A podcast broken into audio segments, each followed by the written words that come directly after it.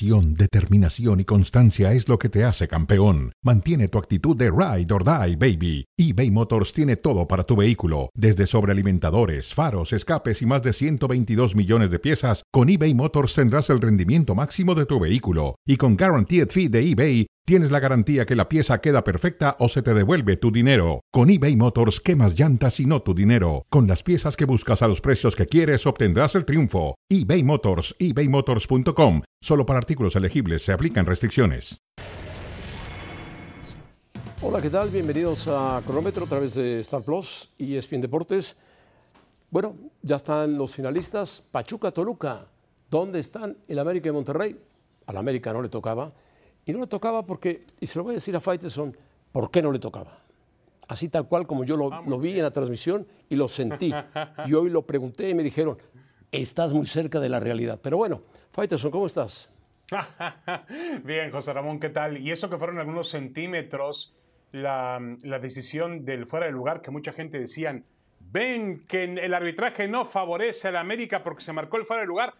Caramba, fue fuera de lugar y se marcó el fuera de lugar. Bueno, te, No quiero, decir, te quiero decir algo. Hay que, hay que ponderar el hecho de que lo marcó para eliminar a la América. No, no, lo marcó el VAR porque si no el VAR hubiera quedado en absoluto ridículo, dado que la toma No, mostraba el pie adelantado Sí, sí, sí. del jugador del América sobre la toma del jugador de- del Toluca. Entonces No, el VAR, el vértice el VAR al área, verlo, la línea del la vértice línea, del área la ayudaba, línea José Ramón. demarcaba Ayudaba, claro. que era una jugada que se veía- tenía que ser anulada. Y el VAR no pudo echarse para atrás. Si se echa para atrás, hubiera sido una bronca Por monumental. ejemplo, mira, el gol aquel de Borghetti que te tocó narrar a ti Era hace- fuera de lugar. hace algunos años Era fuera de contra el lugar. Necaxa era un fuera de lugar, claro. Con Bueno, el VAR más, se más hubiera claro, marcado fuera más de claro lugar. que este. Este fue un pie adelantado, pero la línea del área penal marcaba el pie adelantado. Y eso, pues el VAR dijo, no lo puedo disimular, por más que él trace líneas para acá, para allá, no lo puedo disimular. Estaba la cámara puesta ahí y ahí cayó. De acuerdo. Y hablar.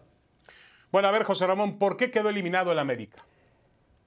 El América quedó eliminado porque no supo ganar en Toluca. Yo creo que desde ahí el Toluca tomó la ventaja necesaria para poder sobrellevar el segundo partido, que fue muy difícil, y porque tiene un jugador llamado Volpi, que fue la figura. Cuando tú tienes un portero de la calidad de Volpi, que ataja todo lo atajable, todo lo que pudo atajar, pues es garantía, seguridad para tu equipo. Y cuando te encuentras a Torres Nilo, que no había jugado ningún partido, que con el estómago marca un gol y pone en ventaja al equipo Toluca, pues al América le cuesta trabajo a pesar de que empata pronto con Sendeja. Sin embargo, después ya no pudo, no pudo, por más que insistió, insistió, insistió, pues Ahora, José Ramón, yo reconozco y tengo que decir, mira, para el América, y me imagino que lo dirás tú, es un fracaso nuestras las finales. No, de acuerdo, de acuerdo. Eso es, eso es algo que obviamente no tenemos ni qué decir. Se, se entiende que existe ese fracaso. Ahora, José Ramón, yo creo que eh, quizá por grandes momentos de la eliminatoria el América no fue inferior al Toluca. Pero el Toluca hizo un juego inteligente. Ve- ve este cabezazo Tuvo un primer sacan. tiempo maravilloso. Que le sacan. Sí, sí, sí, sí, sí. No, Volpi.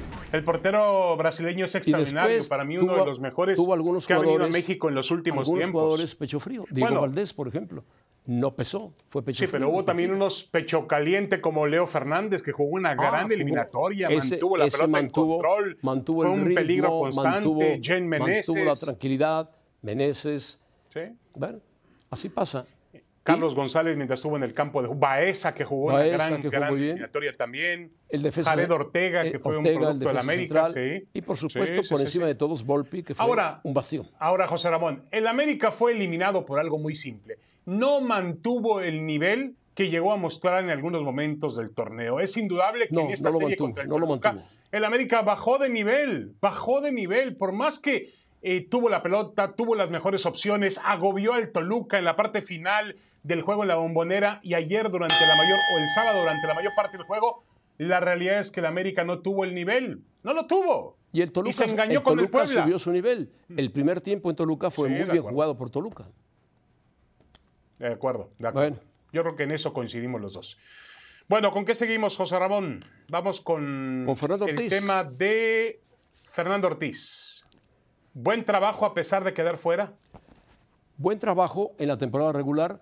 En la liguilla se cayó un poco el América, se cayó totalmente porque fue eliminado.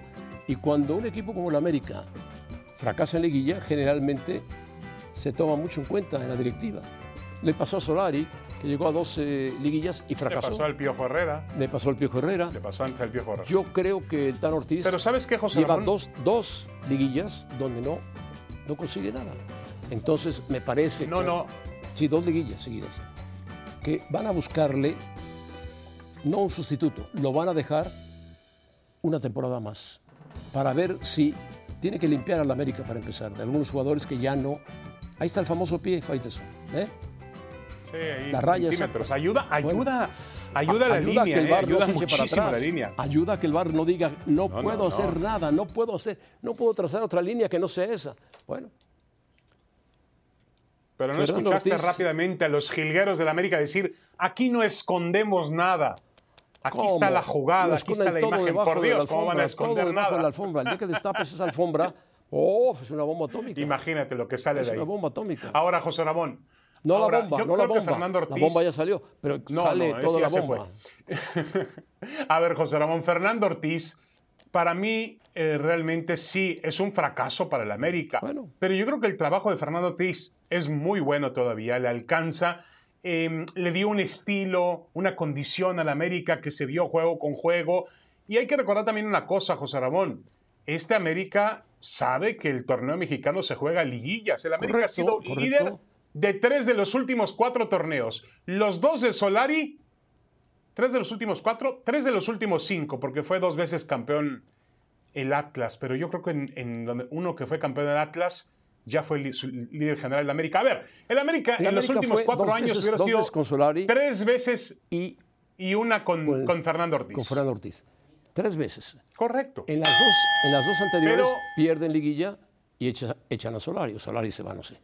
Y en esta, el Tan Ortiz, que era el gran favorito, se queda en semifinales con el Toluca. Pero no podemos comparar, José Ramón, la, al América de Solari con el América de Fernando Ortiz. El América de Fernando Ortiz es mucho mejor. Bueno, es mucho puede ser, mejor. puede ser que juegue mejor, puede ser que tenga uno o dos jugadores que Eh, Sendejas, juega uno de ellos. uno ¿No de viste el sábado en el Azteca cómo estaba la gente prendida, Ah, no, bueno, metida con su la gente equipo? puede estar prendida, si no está prendida en una semifinal con el América, favorito, ¿cuándo, Ahora, ¿cuándo se va a prender? otro punto, ¿Cuándo se va a prender? Otro punto para Eso Fernando ayudó Ortiz, al VAR. nada más. El festejo del América duró tanto tiempo, tirados todos encima, que el VAR estuvo viendo y viendo y viendo, dijo, Bueno. no puedo mover la Ahora, raya, no puedo mover la raya del área penal. cosa maravillosa de Fernando Ortiz.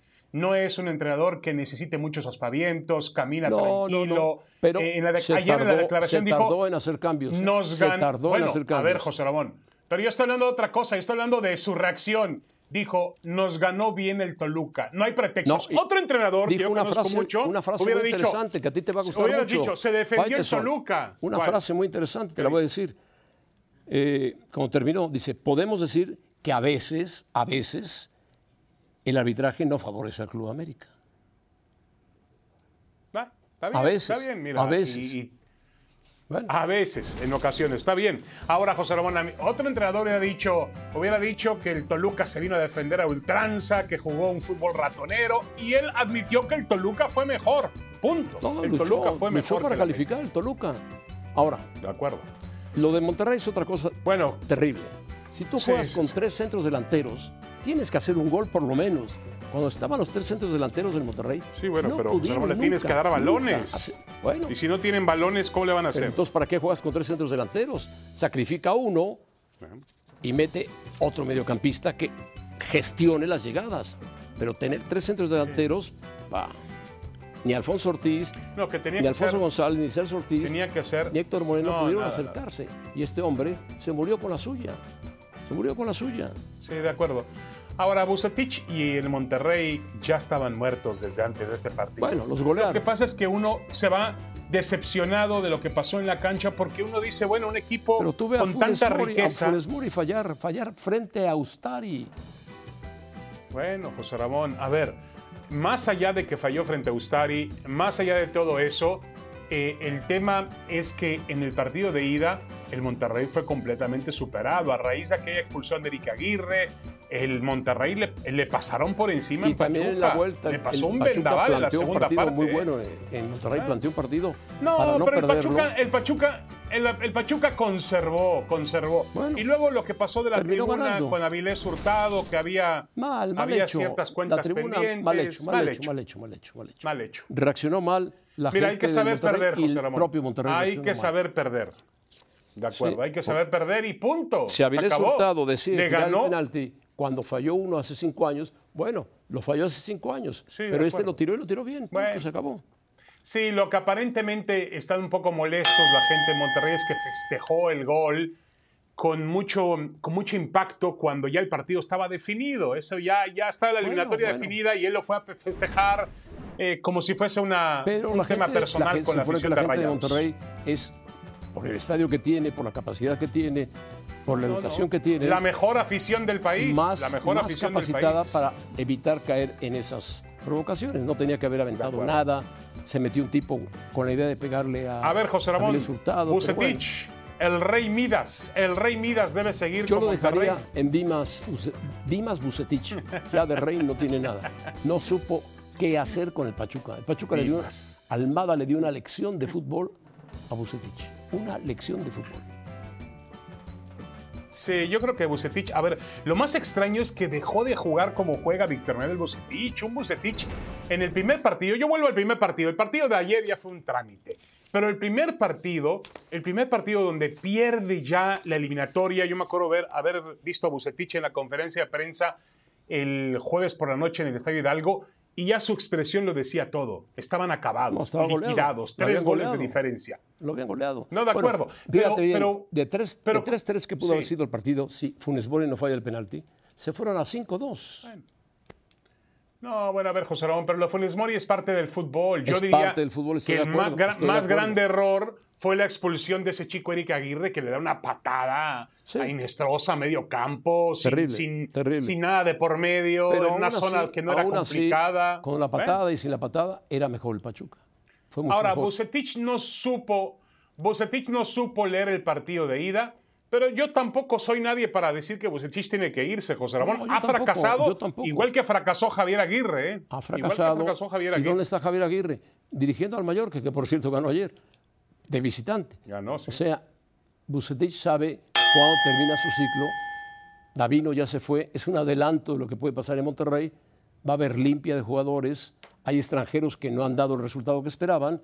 Y bueno, la situación es. En fin.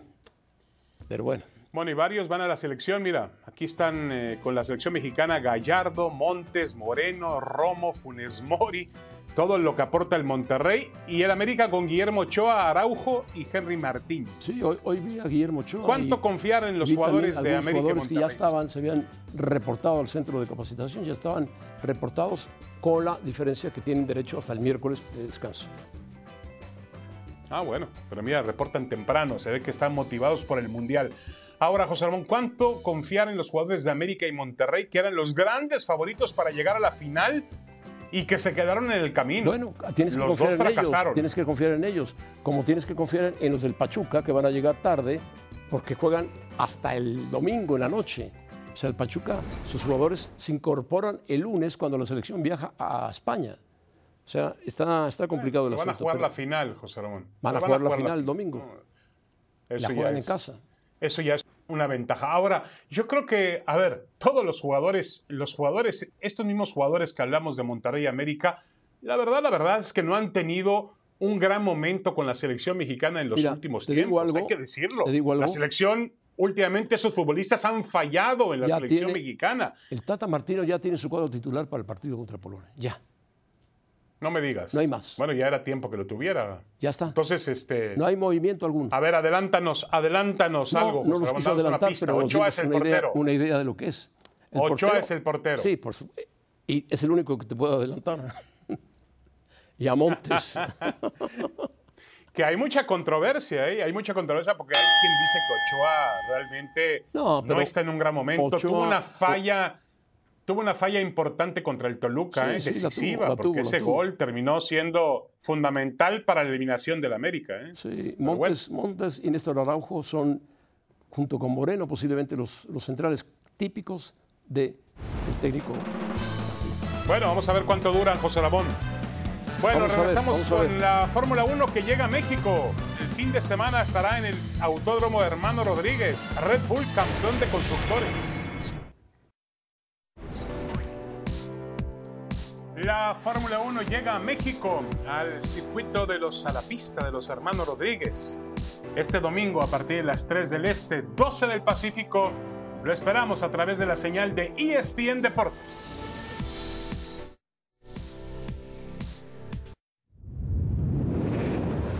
Bueno, la Fórmula Fantasy. Bienvenido, Javier Trejo Garay, ¿cómo estás? Mi querido José Ramón, Saludos. muy bien, muchas gracias, como siempre. Platícanos de la carrera, platícanos del ejemplo de la Fórmula 1. ¿Qué tiene que, qué ejemplo debemos seguir a la Fórmula 1? Lo que, lo que está haciendo eh, Red Bull me parece sobresaliente, ¿eh? porque es un equipo que tuvo una muy buena transición del reglamento y del auto de la temporada anterior al 2022. Ha sido También, notabilísimo. también está ¿eh? Faitelson, ¿eh? Ah, ¿qué tal, mi querido David, por supuesto? Ah, Sí, sí. David. Saludos, Saludo. saludos, saludos, Javier. Saludo cordial, es que José Ramón a veces se le olvida. No, ahí está. se le olvida que piensa que trabaja solo. apareciste Sí, sí, en pantalla, Se le va, se le va. Y cuando aparece en pantalla, llenas sí, toda sí. la pantalla. No, no estoy haciendo, estoy haciendo el programa contigo, José Ramón, es para que saludes a. Javier y me digas, Saludé hola, a Javier David, dije, buenas a ver, tardes, Javier. platícanos de Pero Red bueno, Bull haz lo que quieras. y saluda a David Faitelson. que Sigue está hablando, ahí, Javier, vamos, ahí, te tapo, hablando. te tapo con las manos, Faitelson. Bueno, una toma dos, ¿no? A ver, toma ¿qué dos, decías, toma dos. Apareció Sí, dos. claro. Una toma dos, José Ramón. Hola, José Ramón. Hola, David, ¿cómo está? Qué gusto. Y pues, Hola, Javier, ¿qué justamente hablar de, de- de esto que Qué decíamos de celos, qué celos, ¿no? Está bien, esos Los celos los tendrá el, Pio- eh, Se entiende. el Checo Pérez de Verstappen, no. Vamos a hablar de. Red Bull, ¿También lo José tiene? Ramón, de Fórmula Yo creo 1, que te sí, estás comiendo Estamos el hablando de ya, Red Bull. Sí, de- yo decía de Red Bull y esta transición que logró muy bien del reglamento anterior al 2022 que ha sido fenomenal porque el auto desarrollado ya era muy bueno el auto del 2021 y Qué buen este ha sido este, extraordinario. No, fue extra, fue me parece lo mejor de la carrera. Ver otra vez revisión, Lewis Hamilton, Max Verstappen, ya sin nada que pelear, como no sea ganar la carrera, porque el caso de Verstappen ya lo sabemos es campeón. Sí, yo creo que lo de Red Bull es notable. Cuentan con Adrian Newey, que para muchos es quizá el mejor diseñador de autos y hay que darle, por supuesto, eh, el, reconocimiento a él y a todo el equipo. Una organización de primera, José Raúl, me parece. De ejemplar. primera, ejemplar. Ganan individualmente y por constructores. Ahora, Javier, ¿Sí? Ahora, Javier, eh, una pregunta. El, el, eh, dicen que, que esta categoría o este deporte depende mucho el motor. Pero ¿no te parece que, o sea, la máquina depende mucho, el, el- el- impulsa mucho la, a la posición de un piloto? Pero ¿no te parece que la, la calidad de Verstappen equilibra las cosas? Es decir, Verstappen es tan bueno como, como lo es su auto. Sí, yo creo que aquí coinciden esas dos cosas, esos dos elementos. No sé qué piensas, José Ramón, pero me parece que va por ahí. Max Verstappen está en una liga diferente. Bueno, ha ganado un 13, pilotazo. 13 carreras. Ha ganado. Sí, 13 carreras. Las que ganó Alonso cuando fue campeón. Claro, hay quienes ponen en la conversación Max Verstappen, Ayrton Senna, que hoy ah, eh, parece un despropósito. Sin embargo, creo que hay razones para ponerlo como un piloto diferente, tal y como puede ser Luis Hamilton y el propio Alonso. Pero sí, la diferencia también es el auto. Un auto como el que tiene eh, Max Verstappen le da todavía una ventaja adicional. Creo que un buen, parámetro es ver lo que pasa con Checo. Checo hace tres años, corriendo con Racing Point, logró una carrera después de tener buenos resultados, pero lo que hace ahora sí, evidentemente le da un impulso adicional gracias al tremendo auto que tiene. Fue bueno el cuarto lugar del Checo ayer. Por el tipo de carrera, porque Leclerc hizo una gran carrera también. Sí, por supuesto. A ver, arrancar noveno y terminar cuarto parece una buena carrera. Y en principio lo es. Pero cuando tu principal rival, que es Charles Leclerc, arranca 12 y termina por delante de ti, entonces creo que ya no fue tan buena carrera como sí fue la del Charles Leclerc. De hecho, ahora son dos puntos de diferencia los que tiene Checo con respecto a Charles. El propio Checo decía no terminar en el podio sería un mal resultado de la temporada. No fue un gran resultado para Checo. Eh, digamos que acaba matizando un poco eh, la penalización que sufrió, pero lo de Leclerc me parece sí fue sobresaliente. Fue una mejor carrera la de Charles Leclerc. Ahora, los Y números... bueno, pues ahora está en segundo lugar. Javier, los, números de, los números del Checo Pérez en 2022 siguen siendo realmente espectaculares, ¿no? Es decir, entiendo muy bien que va a ser importante para él eh, subir al podio al, al final de la temporada. Ahora, yo te quería preguntar, ¿qué tan posible es que Red Bull, ya una vez conquistado el campeonato mundial con Verstappen, una vez conquistado el campeonato de constructores, ¿qué tan posible es que Red Bull trabaje para Checo el domingo en el hermano Rodríguez? Yo quisiera imaginarme que sí, David. Es decir, El auto, recordemos que a principios de la temporada estaba, digamos que las eh, actualizaciones eh, que se hicieron al principio, o mejor dicho, cuando arrancó la temporada 2022, el auto, digamos que le caía como anillo al dedo a, Sergio Checo Pérez. Con las actualizaciones se fue virando, digamos que el acomodo a las prestaciones, a las virtudes que tiene Max Verstappen y fue como se fue alejando un poco de la comodidad o de la forma de sentir el auto para Checo. Quiero imaginarme, David, que efectivamente para esta carrera veremos, y lo que viene, porque quedan tres carreras por delante, veremos que el auto Red Bull se va a acomodar un poco más a las habilidades de Checo. Tendrá que ser así, porque me queda claro que independientemente de que nosotros querramos ver a Checo en el segundo lugar de la clasificación al final, José Ramón David, es importante para Red Bull no solamente llevarse el campeonato de pilotos y de constructores, sino llevarse todo. Y en ello está también el subcampeón. Pero Javier, a ver, perdón mi ignorancia, Javier y José Ramón, que tiene muchos años viendo Fórmula 1. Nunca un piloto mexicano ha ganado una carrera de Fórmula 1 en México. No, nunca. Nunca. De hecho, subir, subirse al podio Ni los como- hermanos Rodríguez. No, nunca, sí, nunca. Ese es, una, es un buen parámetro. Yo Bueno, creo... Ricardo Rodríguez se mató en ese autódromo. Sí, sí, cierto, en la curva Peralta, Sí, por sí, cierto, sí. justo antes de arrancar, y eso fue hace ya 60 años, por cierto, cumple 60 60 años, sí. Sí. Eh, nunca ha ganado, y si pasa sería fenomenal. Ya subió al podio el año pasado, me gustaría verlo en el podio, pero en la parte superior, ¿no? Sí, ahora no sé si Verstappen quiere más récords, más récords, más récords. Yo creo que eso le pasa a cualquier deportista competitivo, ¿no? Nunca te acostumbras, nunca, nunca es suficiente, siempre quieres más. Creo que un buen ejemplo puede ser Tom Brady, ¿no? Tiene siete anillos y quiere el octavo. Luis Hamilton tiene siete títulos y quería qué el, le pasó el a octavo. Alonso? Eh, lo que ocurrió con Alonso es increíble. Tuvo un choque con Lance Stroll. Aquí está justamente el momento. Allá atrás se ve cómo va elevándose, pierde la, la horizontal, choca y de ahí Quería volar, Ah, Alonso. sí, pudo haber ocurrido, ¿eh? Hemos visto accidentes dramáticos. Entran los pits, cambian el, eh, cambian el, el cono, totalmente el cono completo, la- el, digamos que el alerón delantero, pero quedó colgando el, eh, el- el, eh, retrovisor. Ese retrovisor no se fijó. Mm. ¿Lo salió lo castigaron por Sí, eso? sí, se cayó, se cayó en la pista y por reglamento eso puede generar un accidente. Entiendo el tema de la seguridad, pero a mí me parece un despropósito darle 30 segundos de penalización a, a Fernando Alonso, José Ramón. Terrible, ¿no? Me parece ridículo. Ayer Russell 5 segundos por sacar de la pista a Carlos Sainz y 30 a Sí, le dio, le dio un toque por detrás y lo volteó. Sí, sí, me parece Bueno, exagerado. bueno, no pasa. Así es la Fórmula 1. Así es, así De es. hablar. Bueno, Un abrazo, Javier. El domingo. Saludos. El domingo nos vemos. Gracias, José Ramón. Gracias, David. suerte que tienes Bueno, boletos. antes, antes. Pues voy a estar narrando ahí en la carrera. Ah, Los narrando. Yankees. Ahí en el Qué bueno. circuito. Los Yankees Los de Yankees quedaron y míos eliminados, quedaron eliminados en cuatro juegos. ¡Oh! El En picheo cuatro sobre el bateo. juegos, sí, José Ramón. No, de acuerdo. Y al final este equipo de Houston que no ha perdido un solo partido en toda la postemporada, increíble, 106 triunfos. Está claro, José Ramón, que los Yankees carecieron, fíjate lo que son las cosas, irónicamente, fueron un equipo muy explosivo en la temporada regular, con Aaron Judge estableciendo el récord de jonrones, 62, con Giancarlo Stanton también aportando a la ofensiva, pero llegaron los playoffs, llegó la final de eh, la Liga Americana y los Yankees no tenían el bateo ante un picheo de Houston que fue muy, muy sobresaliente, encabezado por Verlander, que es uno de los mejores pitchers actualmente. Realmente los Yankees fracasaron, porque para los Yankees no llegar a la Serie Mundial y no ganarla es un fracaso absoluto. Pero yo creo que este equipo, a ver si estás de acuerdo conmigo, José Ramón se distrajo demasiado con el récord de Judge Puede ser, y olvidó puede ser. otros pequeños detalles O sea, que al final le costaron caro. Ayer tuvimos, el fin de semana tuvimos dos fracasos, Yankees y el América. No, Faitelson. Bueno, pero a ver, José, Ramón, sí, sí, sí, sí. Bueno, viéndolo así, sí, ¿no? Tienes que de- Porque, la- por que ejemplo, sí. el de los padres de San Diego no fue fracaso. El de los padres de San Diego no fue fracaso. Lo intentaron, Lo pero no intentaron, tenían pero ganó para llegar a la Filadelfia, que Serie era Mundial, mejor. ¿no? O sea, no romperán los vidrios de tu casa. Los padres de San Diego, foul. Bueno, tenía bueno, que terminar. José Ramón Javier, con el fracaso del América. Si no, Ah, no estaba tema, contento. ¿eh? Adiós, Si no, no se de iba la América. contento. el La línea Adiós, penal saludos. marcó el, el bar, no el bar. Gracias, Francisco. Saludos, David.